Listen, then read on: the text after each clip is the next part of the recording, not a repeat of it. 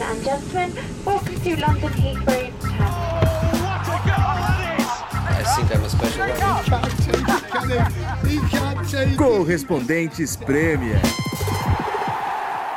That would be very nice.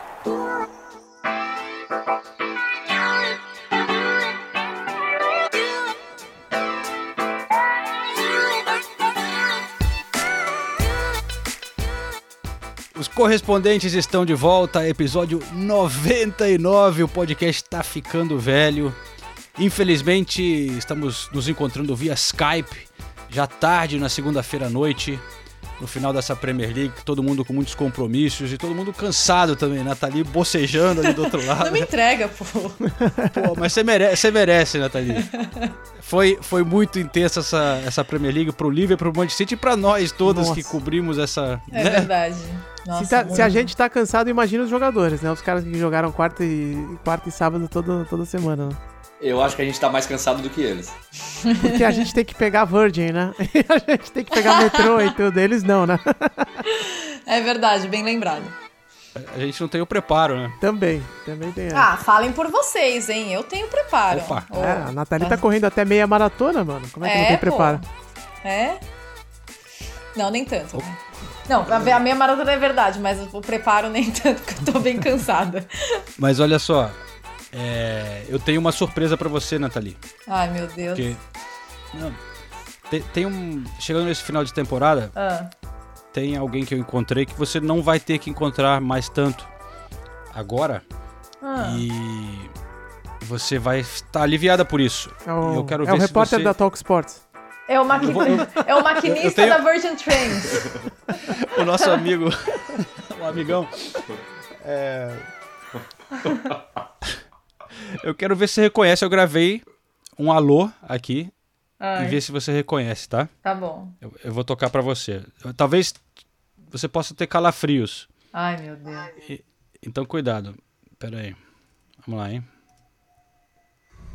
Hello, it's me. O que, que é isso, meu? É a Siri? Hello, it's me, the toilet. Ah, é o banheiro do, do trem da Virgin. É o né? banheiro do trem da Virgin. Acertou! Gente, Esse vamos banheiro explicar, é estúpido, né? né, cara? Não, é demais. O- os banheiros da- dos trens daqui, dessa companhia da Virgin, tem uma voz quando você entra. E é tipo uma graça, né? Uma piadinha que, é- que parece que é uma pessoa falando com você. E o João gravou essa, essa voz. Não, Nossa, eu, vou ficar tenho- com muita eu tenho aqui pra saudade, você, realmente. Nathalie. Eu tenho aqui pra você. Toilet door locked. Hello, it's me. The toilet. Eu tenho uma bronca disso. sanitary towels, or nappies. The usual stuff's totally cool. I mean, I knew what I was getting myself into when I applied to be a toilet. Ai, Yeah, it's a great job. You know, I used to be a public toilet, and let me tell you, this is a step up. Ah, anyway, yeah. Carry on. É, é uma sketch, na verdade, né? O banheiro, ele não, se ele não se contenta em cagar uma regrinha pra você, literalmente, né? Ela ainda quer ser engraçada. Eu tenho uma bronca desse banheiro, cara. Nossa, isso é muito chato. Você entra no banheiro e começa a ouvir essa mulher falando. A primeira vez foi assim, leve. Não, não foi nem engraçado, mas foi assim, ah, tá, legal. É, aí. Mas toda vez que você entra, você ouve essa. Vocês são muito chatice. azedos. Eu gosto da menina do banheiro. Ô, João, a minha pergunta é: quando você teve a ideia de gravar o toalete pra Nathalie, velho? Co- E você lavou foi? a Como é mão que- depois, João? É, como é que foi esse processo? Fala. Não, eu tava voltando de trem, pensando, porra, não... espero que eu agora por um tempo não tenha mais que pegar esses trens lá pro norte, Liverpool, Manchester e tal. E aí eu. Sei lá, eu tô sempre pensando no podcast, não sei você. né? A gente tá traba tamo trabalhando, cara. Eu ouvi um áudio ali, eu falei, eu vou gravar esse áudio pra Nathalie. Vai- é, Enfim, meu presente aí pra você pra abrir esse episódio, Nathalie. Obrigada pela homenagem, viu, João? Ficou- fiquei, fiquei muito feliz, muito agraciada. É isso aí, gente. Mas olha, eu estava em Liverpool para esse jogo do contra o Wolves. Nathalie Gedra e Senise estavam em Brighton, jogo do título. Ulisses Neto estava onde acompanhando? Eu tava no Barbican assistindo uma peça de teatro. Mentira. Não, mentira, eu tava em casa. Eu tava em casa, assisti de casa, assisti a super rodada de casa. Inclusive De eu fui. A gente, é, de chinelo, a gente foi pra, pra Cambridge logo cedo e eu falei pra Isadora, minha esposa, eu falei, temos que voltar rápido porque às três horas começa a rodada.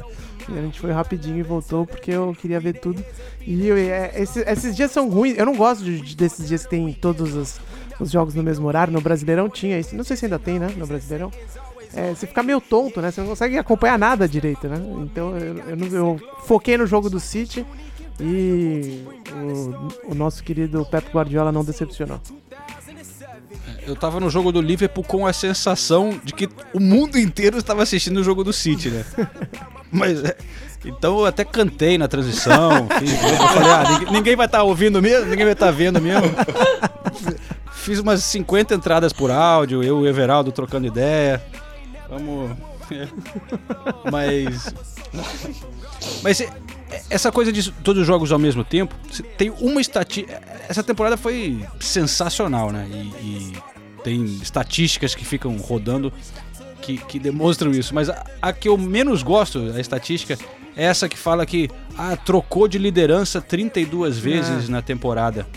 Justamente por isso, né? Porque é, nunca foram jogos ao mesmo tempo. Então, trocou 32 vezes porque um jogava na sexta, o outro jogava no sábado, um jogava na segunda, o outro jogava na quarta. Então, Exato. é.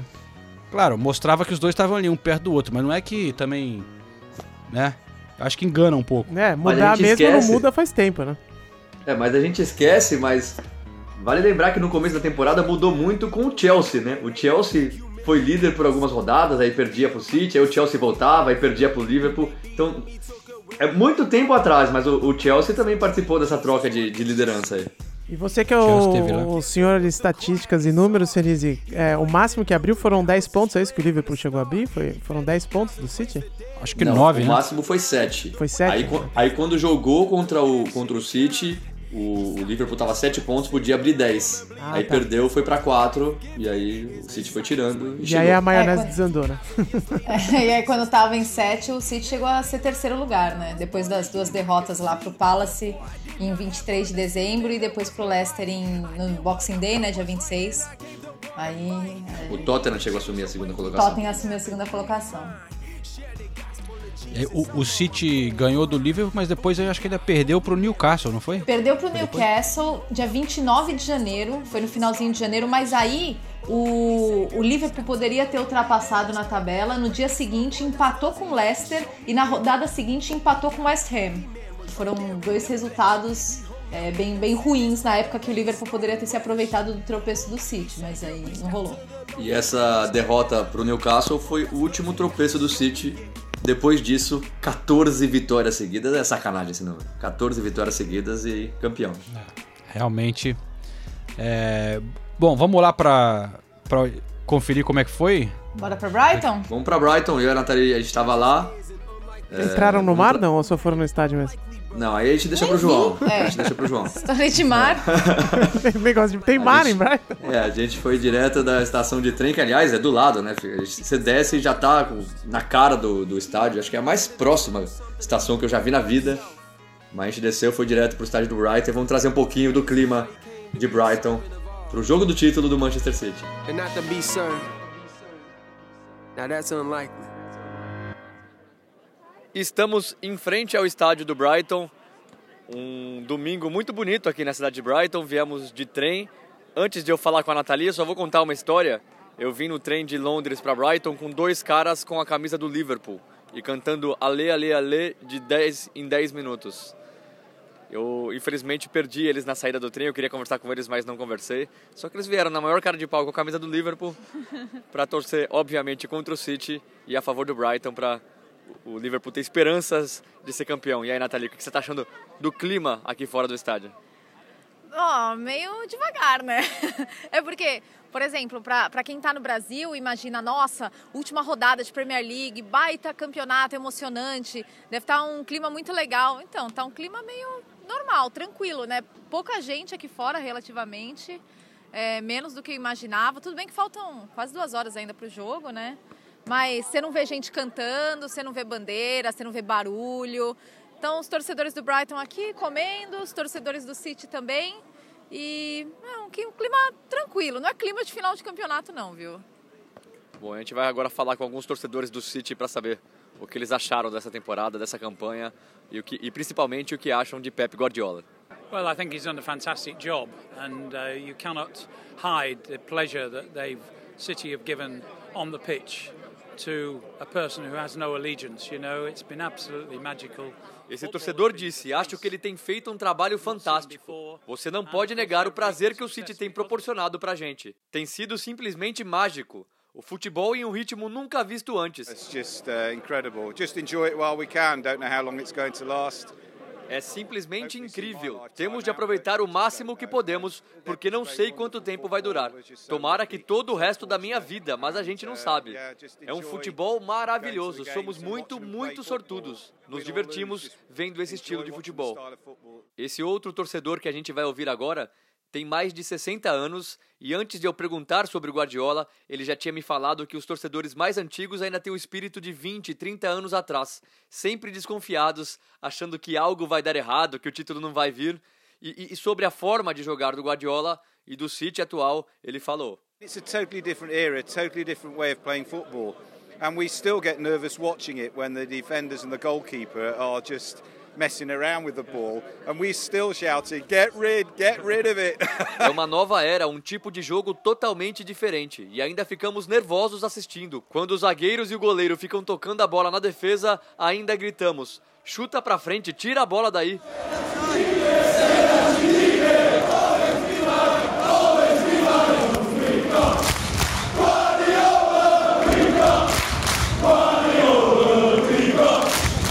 claro que 99% dos torcedores do City estão muito felizes com o futebol apresentado pela equipe, mas olha só o que esse torcedor do City falou, uma prova que nem todos morrem de amores pelo estilo Pep Guardiola de jogo. He is best manager, yeah, but uh, I do wish he'd change his tactics sometimes and try some long balls rather than pass pass to each other. Really? Why? Yeah, yeah.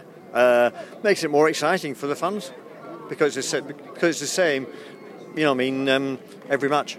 É o melhor treinador da história do City, mas gostaria que ele mudasse de tática às vezes. Tentar bolas longas ao invés de ficar passando, passando de um lado para o outro. Eu perguntei por que, que ele gostaria de ver essa mudança e ele respondeu: para deixar o jogo mais legal para os torcedores. Porque todo jogo é a mesma coisa.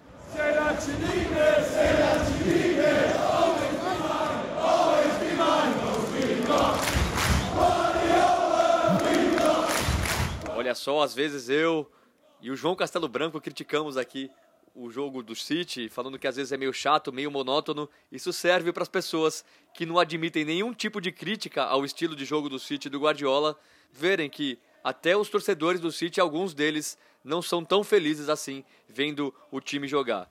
Bom, e ainda em cima disso, eu perguntei sobre o clima, a atmosfera no Etihad Stadium. Muitos falam que é um estádio quieto, silencioso. Vamos ouvir esse torcedor. It's, it's really hard, you know, when you you see a team playing the ball across the back, which we do a lot in the midfield. It's very it's hard to get the crowd motivated. É muito difícil quando você vê o time tocando bola no campo de defesa, algo que fazemos muito. No meio-campo também. É difícil deixar o público motivado desse jeito. Esse outro fez uma comparação no mínimo interessante. You don't uh, you don't shout and create at the ballet, do you? And that's what that's the football we're watching. We're going to the ballet to watch them perform. Você não grita quando vai a um balé. Esse é o futebol que estamos vendo. Assistir esse City é como ir a um balé.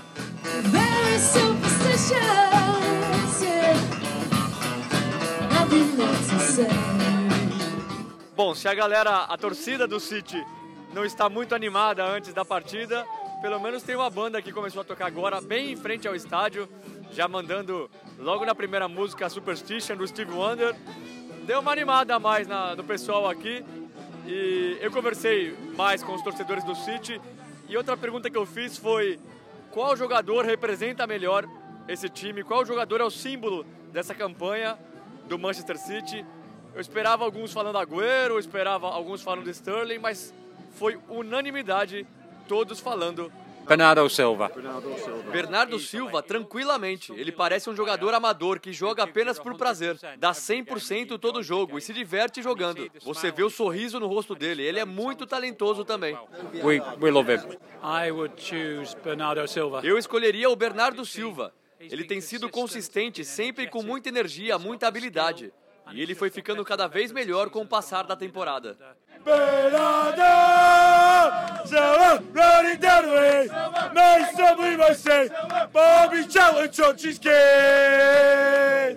Tá aí, vai chegando mais próximo do jogo, o pessoal vai bebendo um pouquinho mais, se soltando. Essa aí foi a música do Bernardo Silva, que agora é alvo de polêmica, né? Antes a música acabava We All Going to Madrid, nós vamos para Madrid, em referência à final da Champions League, mas agora que o City foi eliminado e não pode mais chegar a Madrid, uma das versões foi essa que esses torcedores um pouco alterados cantaram, que termina com Bob Charlton Touches Kids, ou seja, Bob Charlton toca crianças, abusa de crianças, é uma polêmica que rolou algum tempo atrás aqui na Inglaterra. Bob Charlton, um dos maiores jogadores da história da Inglaterra, ídolo do Manchester United, os torcedores do City, alguns, né, resolveram usar essa versão nem um pouco engraçada. O Bernardo Silva já falou que não gostou do, desse encerramento da música. Muitos torcedores do City têm feito campanha para que esse final de música não seja mais utilizado. Já dentro do super bonito Amex Stadium, uma balada aqui dentro antes da partida começar. Faltam 10 minutos para o jogo e só uma coisa muito legal: o Yaya Touré está comentando para uma televisão inglesa. Ele está dentro de campo com mais dois apresentadores e bem próximo da torcida do City. E a torcida do City cantou por uns 4, 5 minutos três músicas diferentes para o Yaya claro, na época que ele jogava pelo clube. Então, ele saiu do clube no final da temporada passada, mas é claro, conquistou muitos títulos e continua sendo muito admirado pelos fãs do City.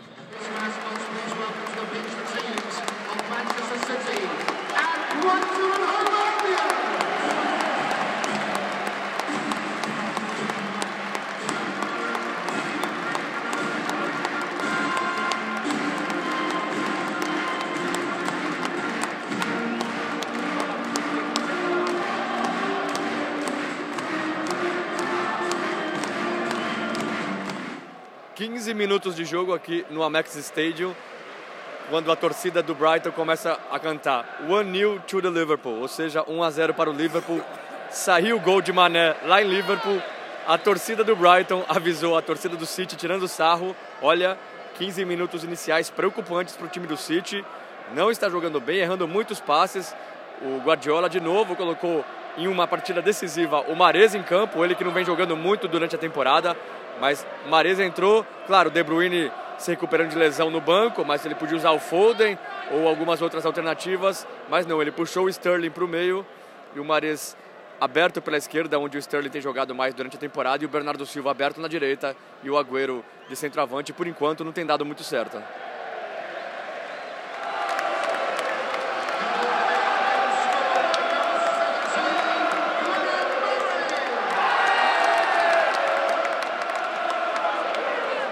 Clay Murray, 35 anos, faz 1 a 0 Brighton contra o Manchester City aos 26 do primeiro tempo. É lógico que essa temporada espetacular do jeito que foi, não ia ter um final sem graça. Vai ser emocionante até o final do último jogo.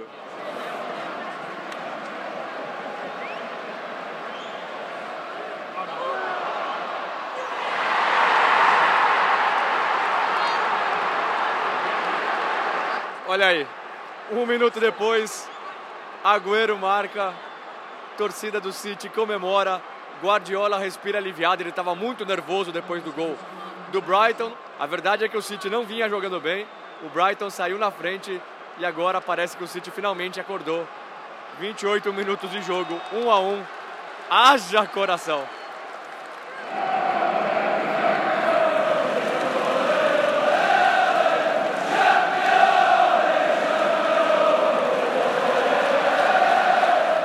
Dezenove minutos do segundo tempo, a torcida do City já começa a gritar campeones, campeones, olê, olê, olê.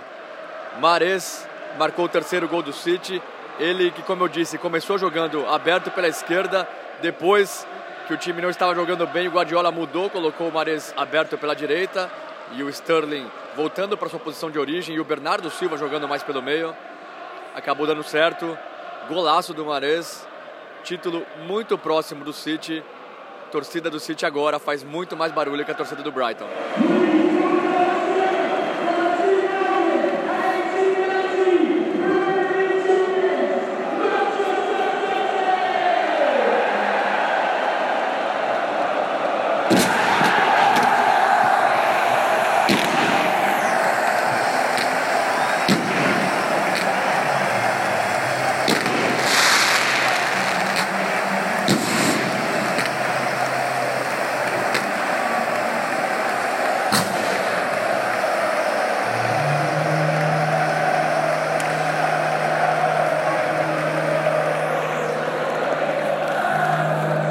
Tá aí, fogos, festa, troféu levantado. City campeão inglês pela sexta vez. Quarto título na era moderna da Premier League. Dois títulos em sequência. Eu queria destacar duas coisas. A primeira é que o Yaya Touré eh, levou um banho de champanhe do Sané durante a comemoração. O Touré estava comentando ao vivo para uma TV inglesa. Levou o banho de champanhe e ficou bravo no primeiro momento, mas depois abraçou o Sané. E o Sané acabou sendo entrevistado pelo próprio, pelo próprio Yaya Touré. E o Noel Gallagher estava no estádio, guitarrista e vocalista do Oasis, torcedor símbolo do City. Ele assistiu o jogo da arquibancada, o telão do jogo, o telão durante o jogo mostrou várias vezes o Noel. Ele participou da festa depois com os jogadores lá no vestiário.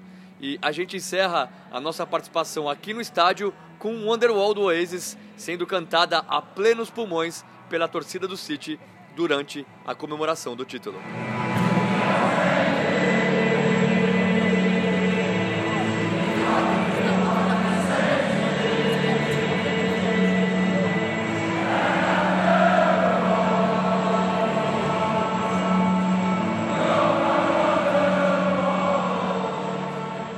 A gente terminou com Wonderwall do Oasis. O Noel Gallagher, como o Senise destacou, estava lá. Inclusive, rolaram depois vários vídeos dos jogadores cantando junto com o Noel Gallagher no vestiário, ele participando da festa. E daí, quando ele saiu do vestiário, ele passou do lado da zona mista. E eu, bom, o vídeo do podcast sabe que eu sou grande fã do Oasis, né? E que eu não tenho maturidade para lidar com o fato de que o Noel Gallagher é uma pessoa de verdade e que ele frequenta o estádio, que ele existe realmente e que ele existe, assim, na minha frente.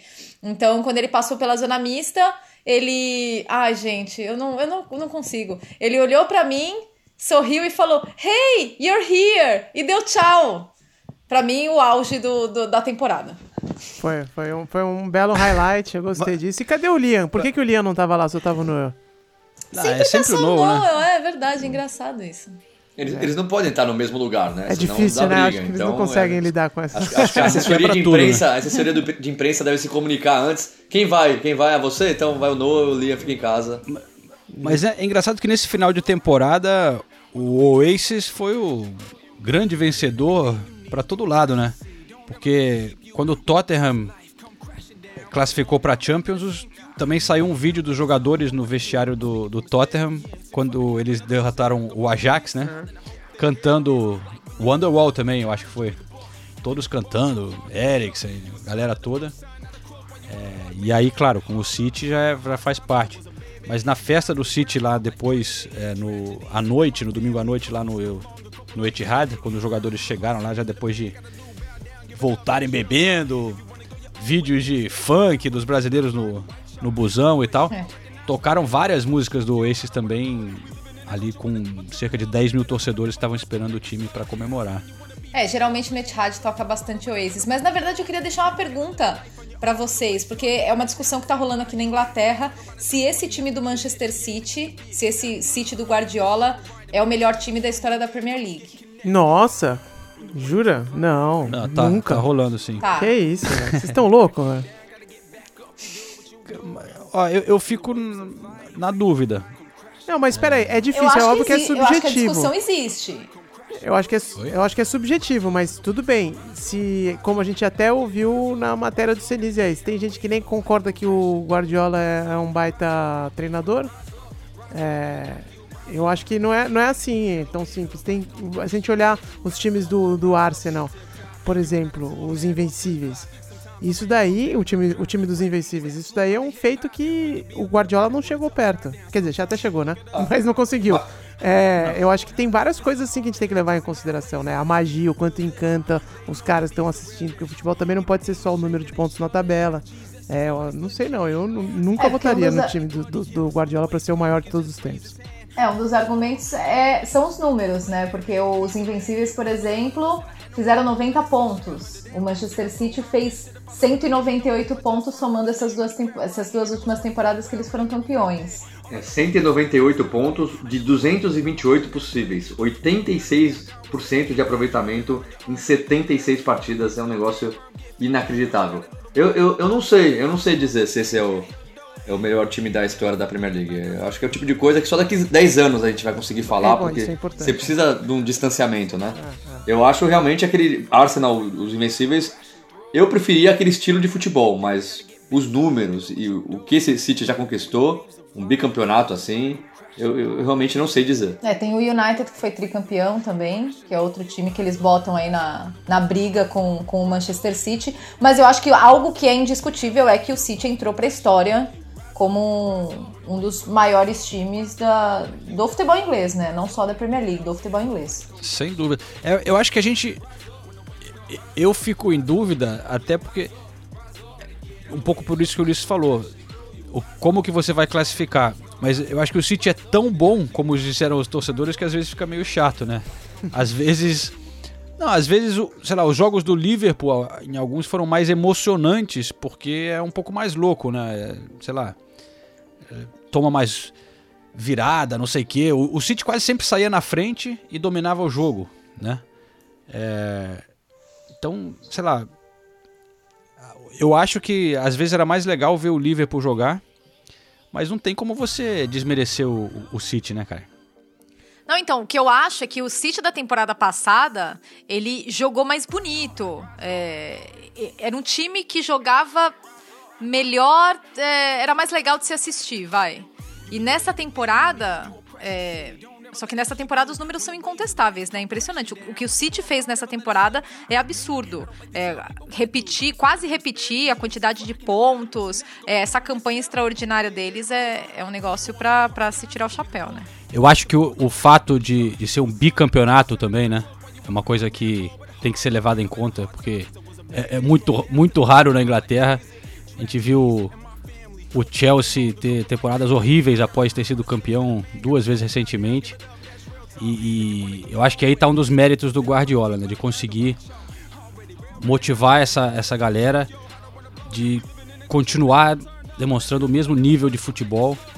É, talvez tendo que ser um pouco mais pragmático pela pressão do Liverpool, né? É, não estava tão relaxado. Mas impressionante. É, inclusive, falando em Guardiola, né? A gente, eu e o Senise, a gente esteve lá em Brighton e ouvimos alguns personagens. E vamos começar com o Bernardo Silva, então, porque o Guardiola colocou o Bernardo Silva como o melhor jogador dessa temporada. Né? É, falou isso na entrevista coletiva antes do jogo contra o Brighton. Então vamos ouvir o Bernardo. Particularmente para você, é, o Guardiola falou na, na coletiva que você foi o melhor jogador da temporada, né? Como que você é, particularmente vê essa temporada? Não, eu vejo que tenho feito, que fiz uma ótima temporada, ainda falta um jogo, mas estou muito contente com aquilo que tenho feito e, portanto, quero ainda fazer melhor na próxima temporada. Claro que ouvir as palavras do treinador significa sempre muito para mim, significa que estou a fazer um bom trabalho e, portanto, continuar ganhar mais títulos, porque isso é, isso é a coisa mais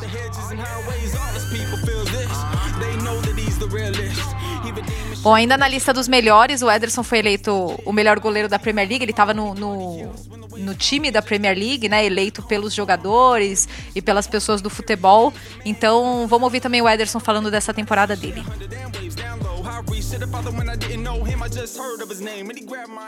Bom, eu acho que é, é o tempo de, é o trabalho, né, também, mas é o tempo que o, que o elenco tá junto. É, chegou dois jogadores, se eu não me engano, dois ou três jogadores só na equipe, então não, não mudou muita coisa.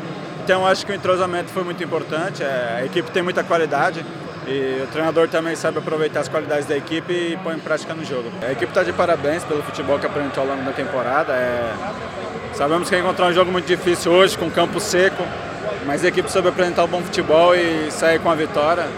É, foi um lindo campeonato, disputado até a última partida.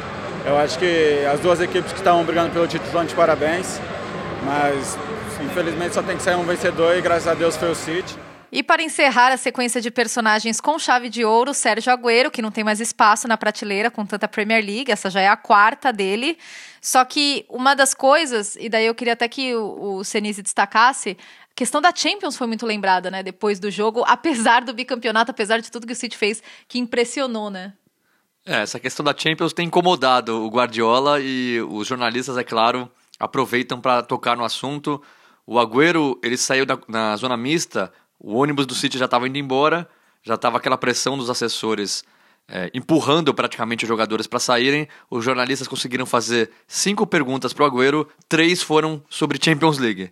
Então vamos ver a primeira pergunta para o Agüero sobre Champions League. O jornalista colombiano é, perguntou para ele se ele não achava que tudo bem, bicampeão, você tem quatro Champions, é, Premier League na sua carreira, mas não está faltando uma Champions League com o City?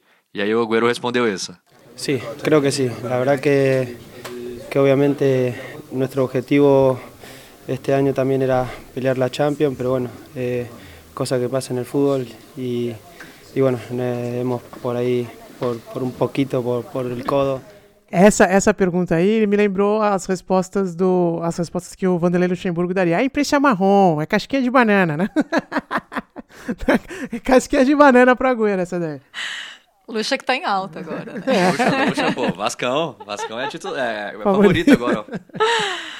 É, bom, deixa eu, deixa eu explicar o que o Agüero falou.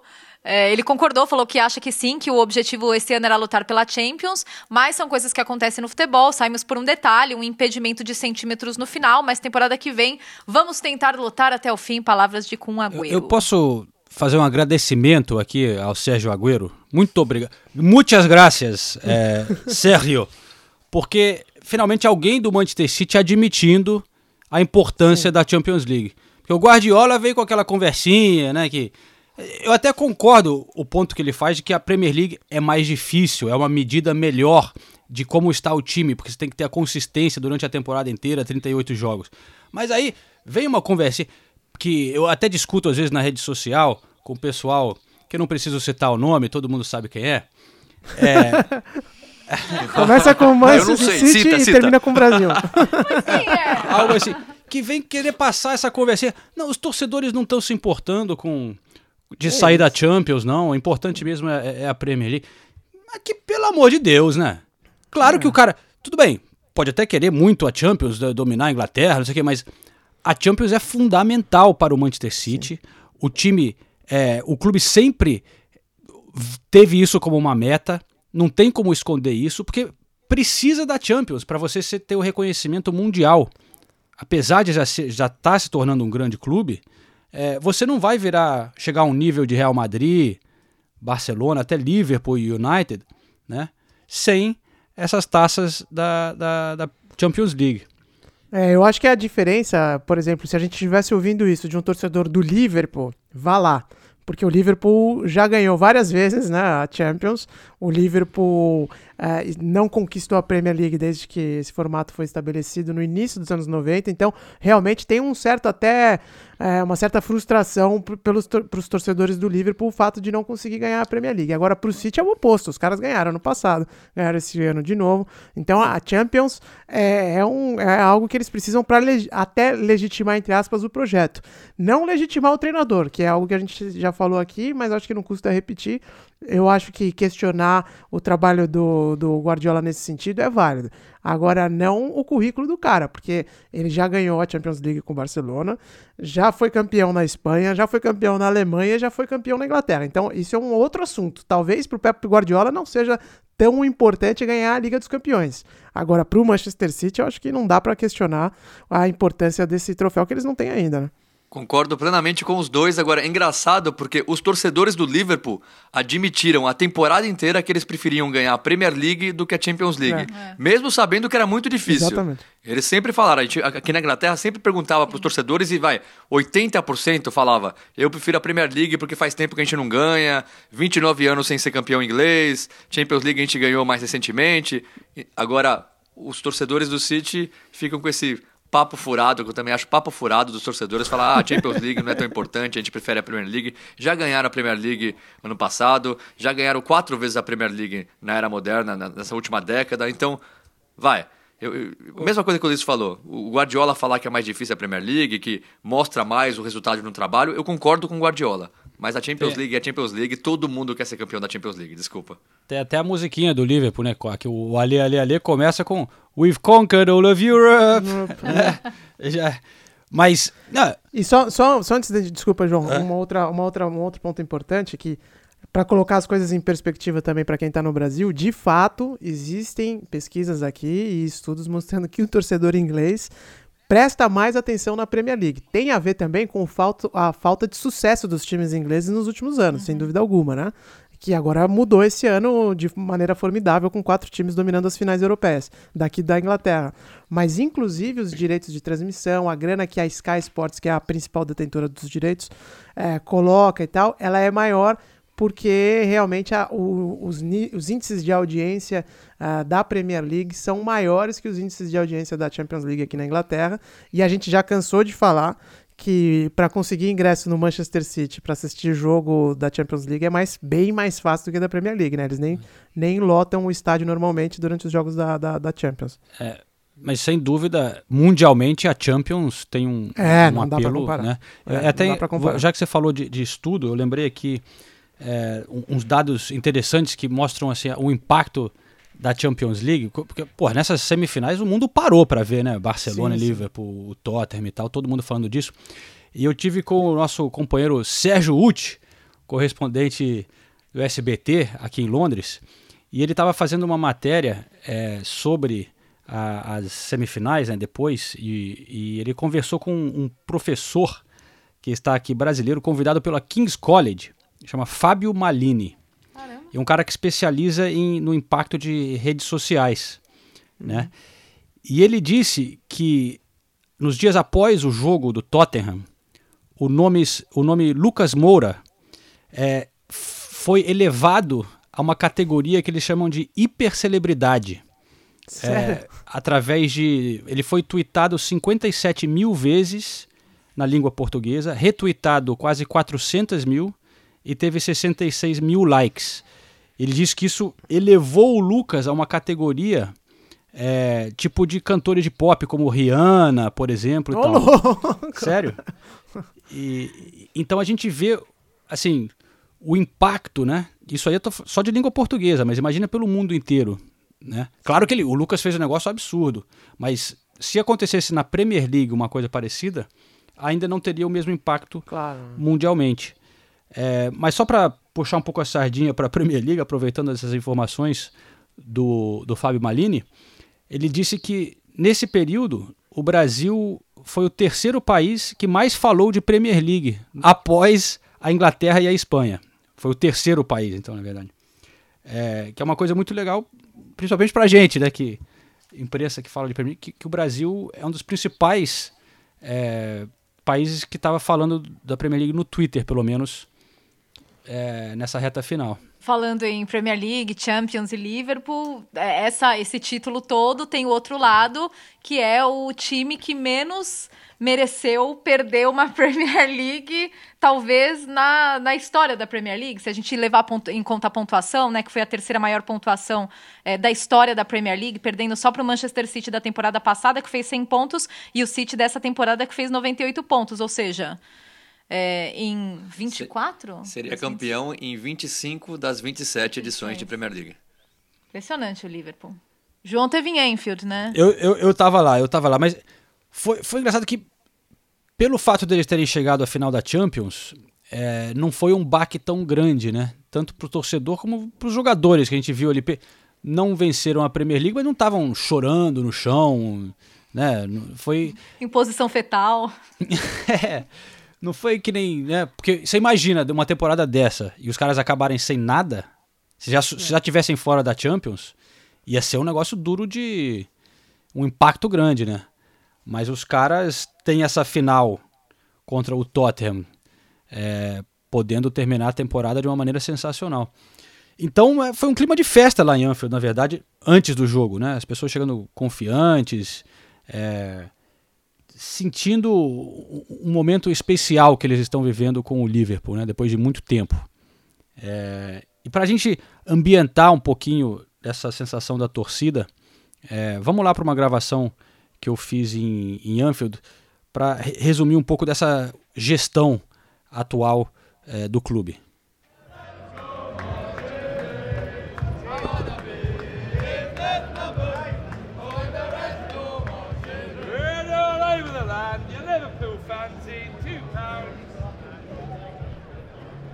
Red All Over the Land. É o fanzine do Liverpool. Vermelho por toda a terra. Dois pounds custa a revista, né? Revista produzida por torcedores, não é a revista oficial do clube.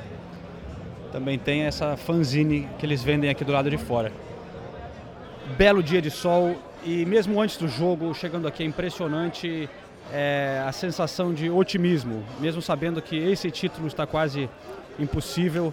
É, a torcida do Liverpool, claro, depois do milagre contra o Barcelona, estão indo para a final da Champions League. A sensação aqui é de que o clube vive uma fase muito especial e de que tudo é possível agora, né? É, vamos escutar um pouquinho da minha conversa a caminho aqui de Anfield com um taxista fanático torcedor do Liverpool que já viveu é, finais desde os anos 70, falando um pouco sobre esse ambiente aqui na cidade e no clube de Liverpool. When FSG took over, right, you know, the club was all over the place. Quando o FSG assumiu o controle do clube, o clube estava uma bagunça. Os americanos Gillett e Hicks tinham praticamente destruído o Liverpool. Mas aí o Kenny Dalglish voltou, colou as coisas de volta. Isso foi um passo. Aí o Brandon Rodgers veio. Infelizmente não deu tão certo para o Brandon, mas também melhorou um pouco. Mas e aí esse cara chega. E ele é um homem do povo, entende? Me lembra do Bill Shankly. Ele não é só um grande treinador, mas é realmente um homem do povo. É, não só isso, mas os jogadores respeitam ele. Todo mundo ama ele. Até quem não é torcedor do Liverpool, não dá para não gostar do Klopp. Ele tem personalidade, um carisma, sabe? He's got that personality, he's got that charisma, you know. And you, you were comparing it to the Man United days Yeah. Ferguson. Yeah, Why is the, that? well, it's the siege mentality. You fight one of us, you fight a lot of us. Aí eu perguntei pro Pete, o taxista, é, que ele se tinha falado antes dos bons tempos do Manchester United, e lembrava ele disso e por quê. Ele falou: não, é assim, é a mentalidade. Se você luta contra um de nós, você luta contra todos. Eles atravessariam uma parede para o Klopp. Fariam isso para os torcedores também. Parece que eles estão dispostos a morrer pela causa. They do that for the fans, you know what I mean? They die for it, literally. And, and it's always been quite a united fan base and, and, and club, but, but, but now it seems even more. Eu falei que o clube sempre foi muito unido, mas parece agora ainda mais unido, né? A, a torcida tá com um clima especial. Ele falou sim, ainda mais. Tem alguma coisa que eu não sei nem explicar, mas é muito especial. Um momento único. É, mesmo se a gente não vencer o campeonato hoje, sabemos que com esse homem, sob o comando dele, venceremos. Venceremos um dia em breve. Talvez ano que vem. Tenho certeza de uma coisa: o Manchester City sabe que se vencer hoje, ano que vem terá que estar ainda melhor. O melhor possível que eles puderem, porque estaremos lá, mordendo o calcanhar deles.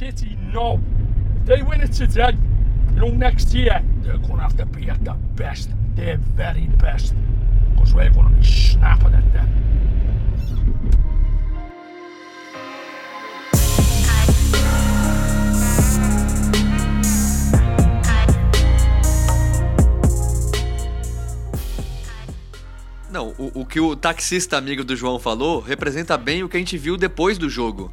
Depois do jogo foi realmente uma festa em Liverpool. É, no estádio, a filhinha do Salah chutando a bola pro gol, uma cena foi muito legal. Que, assim, e todos os jogadores voltando a campo com a família, sendo aplaudido pelos torcedores, os torcedores cantando os nome, o nome dos jogadores.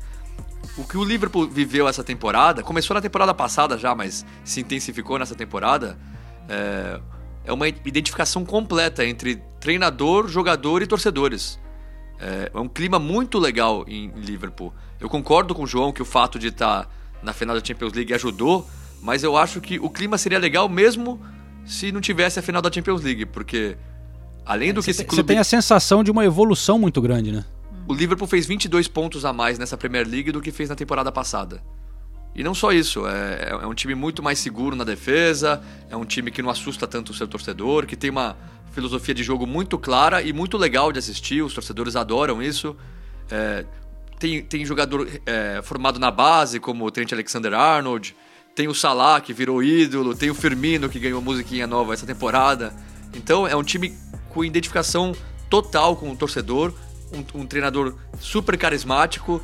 É, então o que a gente viu em Liverpool nesse, nessa, nesse fim de semana foi o, o- um exemplo é, perfeito de, da relação que hoje esse time do, do Liverpool tem com o seu torcedor. É, e ainda sobre a evolução do Liverpool, é, na temporada passada, aqui na Inglaterra principalmente, falavam muito de caos organizado, né? Uma coisa assim. Só que hoje você vê o Liverpool como uma equipe muito mais organizada, muito mais ciente do que tem que fazer, é, muito mais equilibrada em todos os setores, porque no ano passado a gente só falava do ataque, a gente só falava do trio de frente, e esse ano é, o Liverpool ganhou mais personagens, né? Os laterais cresceram muito, os meio-campistas, a Inglaterra falando muito do Henderson aqui também, o Fabinho também indo super bem, o Van Dijk eleito melhor é, jogador da temporada, além dos jogadores de frente. Então você vê um Liverpool é, que realmente evoluiu não só no número, da, no número de pontos conquistados, mas também na forma como ele se apresenta.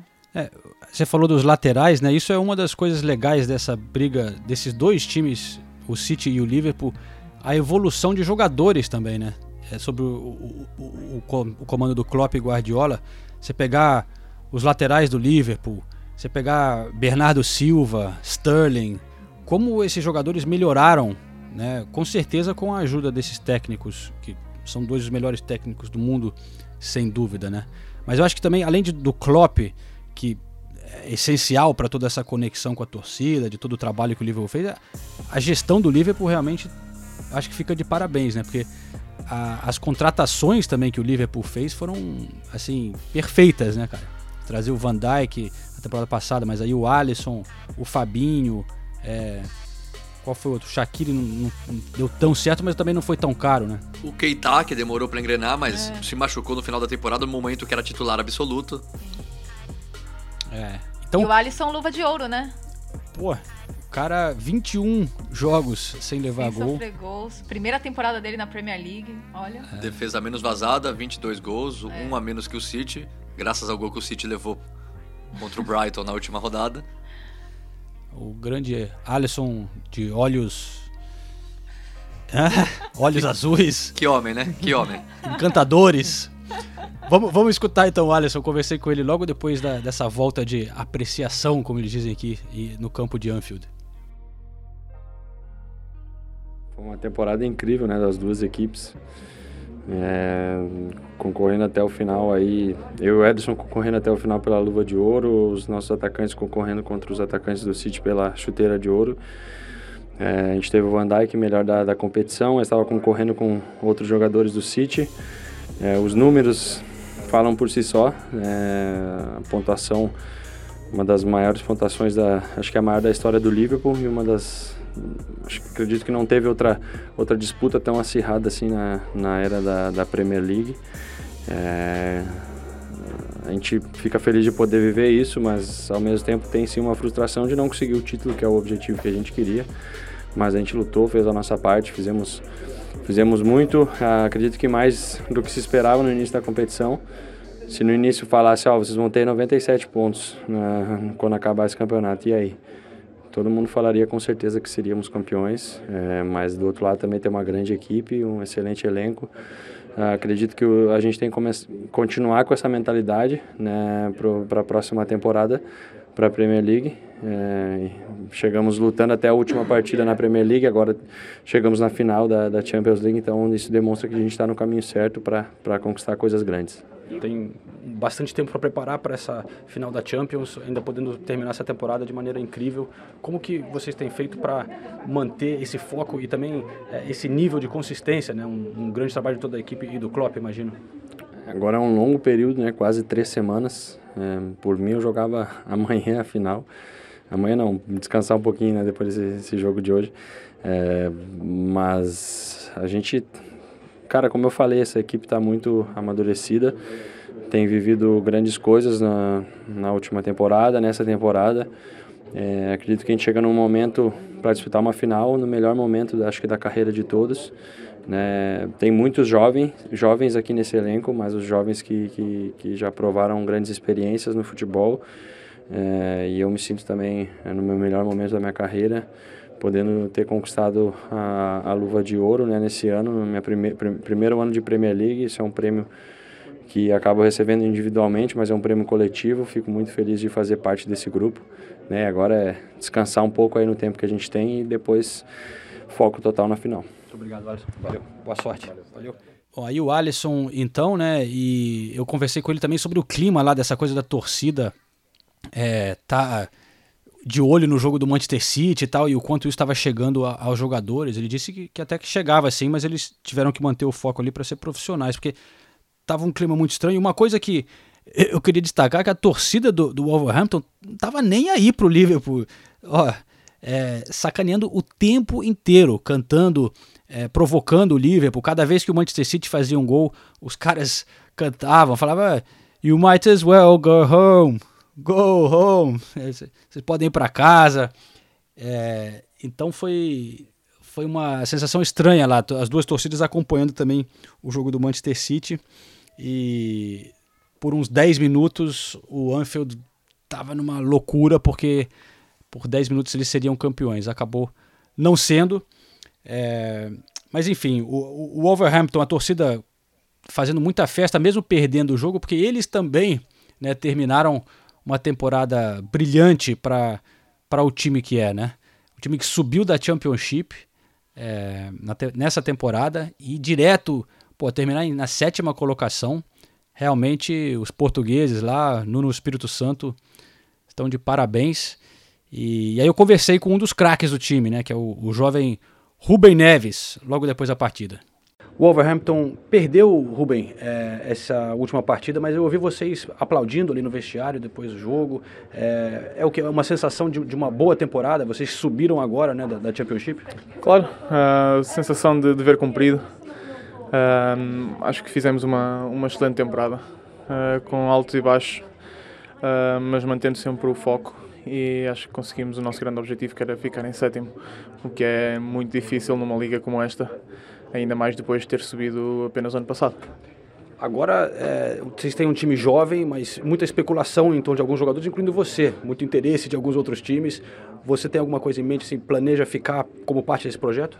Não, estou focado no, no Wolverhampton. Uh, o meu pensamento está aqui uh, e o resto tenho, tenho pessoas que, que vão tratar disso se, se aparecer algo mas a minha cabeça, como já disse, está só no Wolverhampton e creio que vou continuar. E parece um projeto bem ambicioso também, né? De tentar ficar ali entre os grandes da Premier League. Claro que sim. Uh, começamos agora, começamos há dois anos no Championship. Uh, este ano fizemos o nosso primeiro ano na Premier League, já, já demonstramos que temos, que temos capacidade para lutar uh, por lugares altos. e como disse, vai continuar a ser o nosso objetivo evoluir cada dia para colocar o clube o mais alto que conseguirmos. Tá certo. Muito obrigado, prazer. How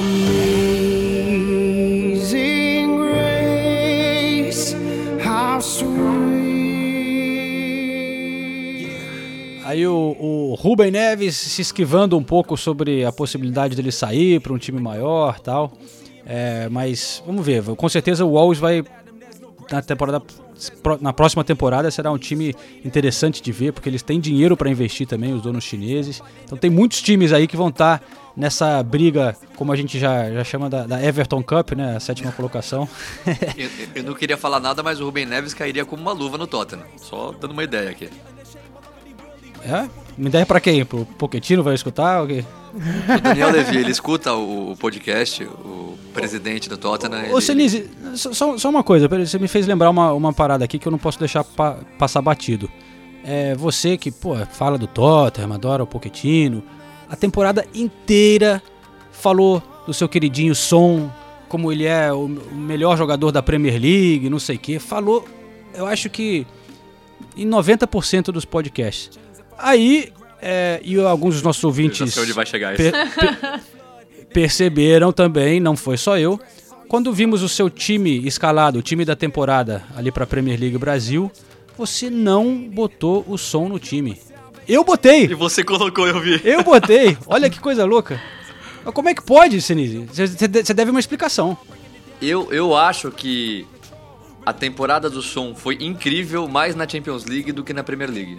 Na Premier League ele fez uma, um período muito bom de, de, de Então, Premier então peraí, League. então Quando- tudo que você falou em 80% dos podcasts era mentira. Não, não era. O- o- Você o- falava que ele era um do melhor jogador do- da, da Premier League, não sei o Mas, mas em determinado momento da, da Premier League, ele. Não fui eu que falei, o Lineker falou, ela tá ouviu junto comigo. Falou, não dá pra considerar uma, uma ele- eleição de melhor jogador sem falar do som. Mas em determinado momento da temporada, de janeiro pra cá, na Premier League, ele não jogou tão bem, assim como o Tottenham não jogou tão bem, né? Janeiro não, fevereiro. Jane- até janeiro ele tava jogando bem. Mas de fevereiro pra cá, o Tottenham não foi bem e o som também não foi bem. Foi expulso contra o Bournemouth.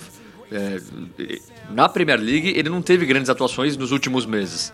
E como antes de Tottenham a gente é jornalismo futebol clube, eu elegi quem eu achei que foi o o melhor mesmo. Agora, você falou do som, eu não ia falar nada. Mas a imagem dele com as crianças, os filhos, os filhos dos jogadores do Tottenham é outra imagem que tem que ser vista por todo Ele mundo. brincando com os filhos de todos os jogadores. Putz, Premier League Brasil, desculpa, eu esqueci de mandar o time, eu acabei de me tocar disso. Vocês que falaram agora, mil desculpas, Premier League Brasil. Não, não sei nem qual time escalaria, viu? Não sei se eu colocaria o som também. Eu fiquei muito na dúvida entre o som. Eu não coloquei nem o Agüero pra. Mas o Hazard tá.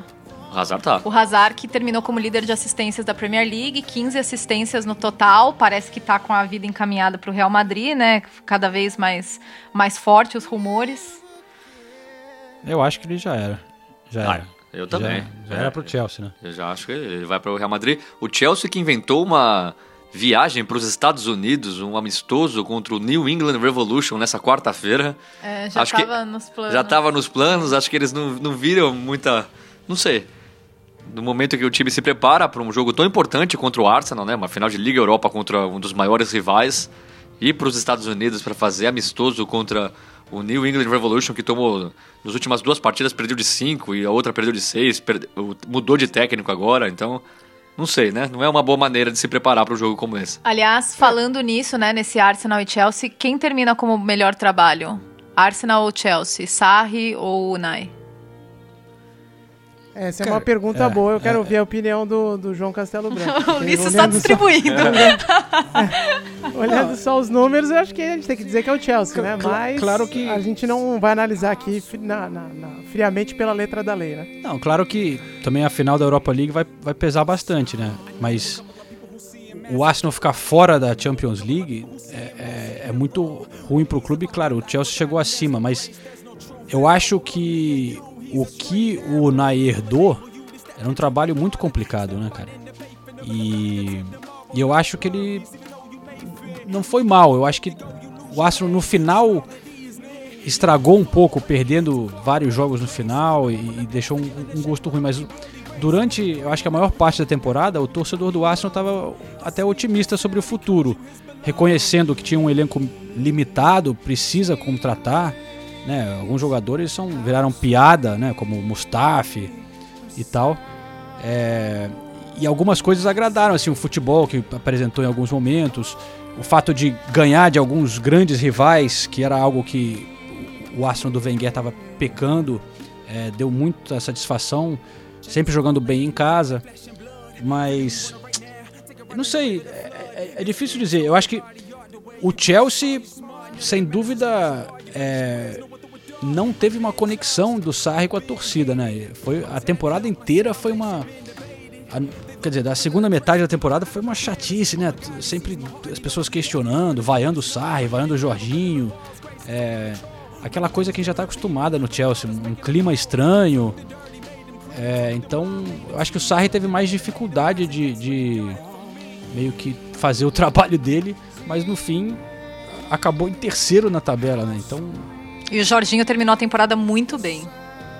que bom, né? Porque, pô, ele sofreu nessa temporada, né? Mas é um, é um cara muito legal e, e um baita jogador, né? É, mas voltando à, à disputa Sarri e Unai, eu ficaria com o Unai. Eu acho que ele fez um trabalho melhor do que o do Sarri. como o João falou, os números do Sarri são melhores, terceiro colocado. Ó, o Chelsea acabou em número de passes na Premier League, acabou em segundo só perdendo para o City. Mais de mil passes a mais que o Liverpool, que é o estilo de jogo que o Sarri gosta, mostra que ele até conseguiu implementar. O Chelsea foi o segundo time da Premier League que mais chutes deu a gol, só atrás do City também, chutou mais que o Liverpool. Então, como eu disse, os números são é, são a favor do Sarri, mas eu concordo com o João, eu acho que a temporada não empolgou, no, os, os, torcedores em nenhum momento ficaram 100% felizes com o futebol apresentado, e, e eu acho, eu já falei isso no podcast passado, eu acho que não é só o resultado que importa, o que importa é a temporada inteira, é ali semana após semana o sentimento dos torcedores, a alegria ou a tristeza indo às partidas de futebol. E eu vi o torcedor do Arsenal muito mais feliz durante a temporada que o torcedor do Chelsea. Vale dizer também que o, esse tipo de jogo do Sarri demora mais tempo de conseguir implementar. É uma filosofia de jogo completamente diferente da que o Chelsea apresentava. Eu não estou falando que o, Chelsea, que o Sarri é um treinador ruim, nem que ele não é o mais indicado para o Chelsea. Mas eu acho que o resultado do, do, do, do trabalho do, do Unai é mais visível nesse ponto da temporada que o do, do, que o do Sarri. Então, eu se eu tivesse que escolher entre um e outro, eu ficaria com o Unai.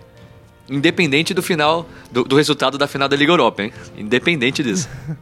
eu fecho com o relator também. Eu acho que o que o Senise falou é, é, o que representa a situação do, do momento e o Unai, a gente não pode tirar também de pers perspectiva que ele assumiu um, um clube que estava há 20 e poucos anos sob o mesmo comando e tal, e as coisas no Arsenal sempre vão levar mais tempo para para se sedimentarem, vamos dizer, numa nova, numa, numa nova trajetória. E esse primeiro ano, para mim, parece bastante satisfatório.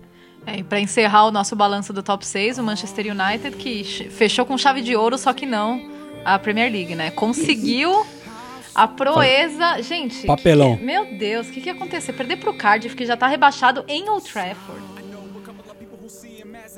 É, um minuto de silêncio lá... pro Manchester United. Não, não tem nem. É, é, difícil. Onde você vai começar, né? Os caras têm um. Ó, a situação do United ali tem que recomeçar um trabalho, né? Porque não é um.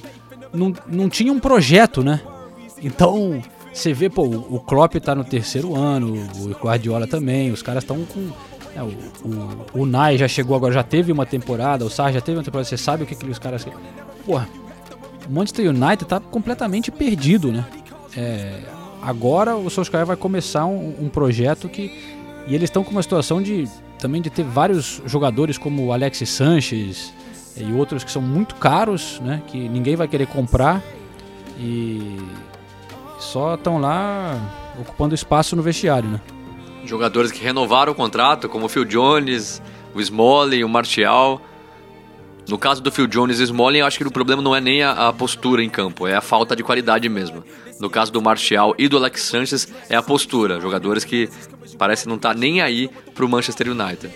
E a grande estrela, né, o Pogba, que nos momentos que o United mais precisava não apareceu, nem na Champions League, nem nesse final de temporada. E também, vamos falar a verdade, não parece estar muito preocupado com o futuro do clube. O United acabou com três derrotas e dois empates nas últimas cinco rodadas da Premier League.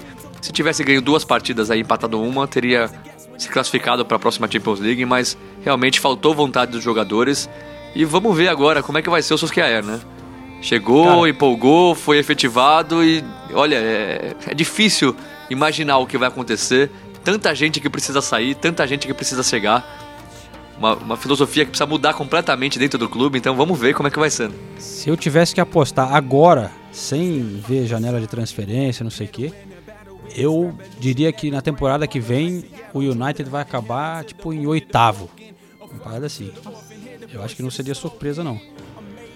Tem, tem outros times vindo aí muito mais organizados, muito mais preparados para encarar a próxima temporada, com bons times. É, e o, o United não dá para ficar levando só no, no nome, né? É, não, não tem jogado nada, cara. Vai ser, vai ser duro. Vai e foi mais, um tempo aí.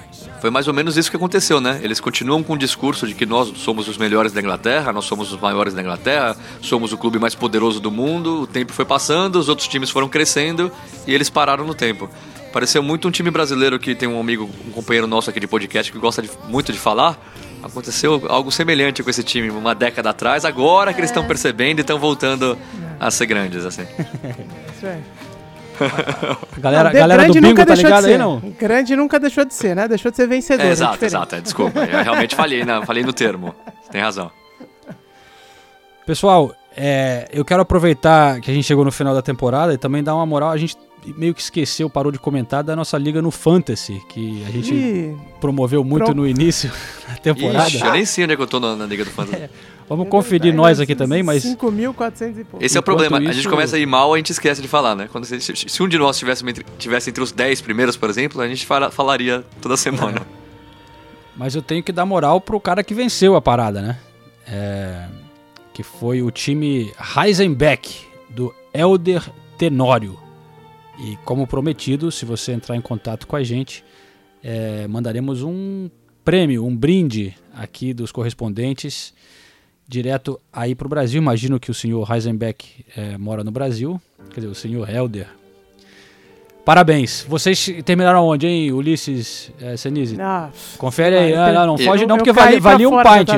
Valia, Eu te- Raf- valia eu- point, pint. Eu, eu terminei na posição 73. Sério? Hã? Que isso? Acabei de ver aqui. Então, Isso aí é- então o Senis ganhou. É, devia ter ficado quieto aqui. Por quê? Você acabou em qual, João? Eu acabei em 187. Perdeu! É, eu dei uma. Eu, eu- eu não tirei vou o nem me olho dar da. o trabalho de olhar a minha. Ah, Ou seja, no próxima gravação em loco, half pint pra mim. E a próxima tem que ser em loco, né, gente? Será o nosso centésimo episódio do Correspondente Prêmio. A gente, tem que- a gente não sabe ainda como que vamos comemorar, mas faremos alguma coisa, né? A gente tá falando que Qual a que- próxima tem que ser em loco faz umas quatro semanas. É. Qual foi a sua posição, João? Desculpa. 187. Mas tinham quase mil ali na, na parada. A minha foi, a minha foi 14. ah, mentira! tá, A minha foi 4. Quatro- Não sei nem falar isso. 430, velho. Lanterninha. O Ulisses rebaixado. Eu classifiquei pra Champions. Renato Senise, Foi o grande campeão. campeão da- aqui da, da, da gente, né? Que vergonha, isso mostra que a gente não sabe nada. Vamos, vamos deixar os nossos ouvintes fazer a próxima edição do podcast. Do primeiro ao quarto colocado do, do Fantasy, eles vão fazer a próxima edição. Então é isso aí, né? É o seguinte, galera. é, a gente não sabe como que vai ser durante esse período sem Premier League, como que o podcast vai continuar ou não, mas teremos o centésimo episódio em breve e também lembrando vocês, quem já muita gente já acompanhou o nosso a nova série Correspondentes Campeões da Europa, que estará no ar é, com uma prévia da Champions e também depois da Champions com um episódio especial sobre a final e essa série é, com apoio da Heineken vai pelo menos até o fim do ano. Essa, coi- essa série especial da Champions que também vai ser show de bola. Beleza galera? Bom, pra encerrar, vamos ouvir os torcedores do City no Amex Stadium comemorando depois já que o troféu foi levantado, os jogadores estavam dando a volta olímpica aí. Tocou Blue Moon, que sempre toca no Etihad quando o time entra em campo. Foi uma festa muito legal. Vamos ficar então com os torcedores do City soltando a voz ao som de Blue Moon. parabéns Manchester City custou caro mas vocês souberam gastar bem Valeu! Valeu! Custou caro, mas foi meu pai que comprou. Valeu, pessoal. Até mais. Tchau, tchau. Amen.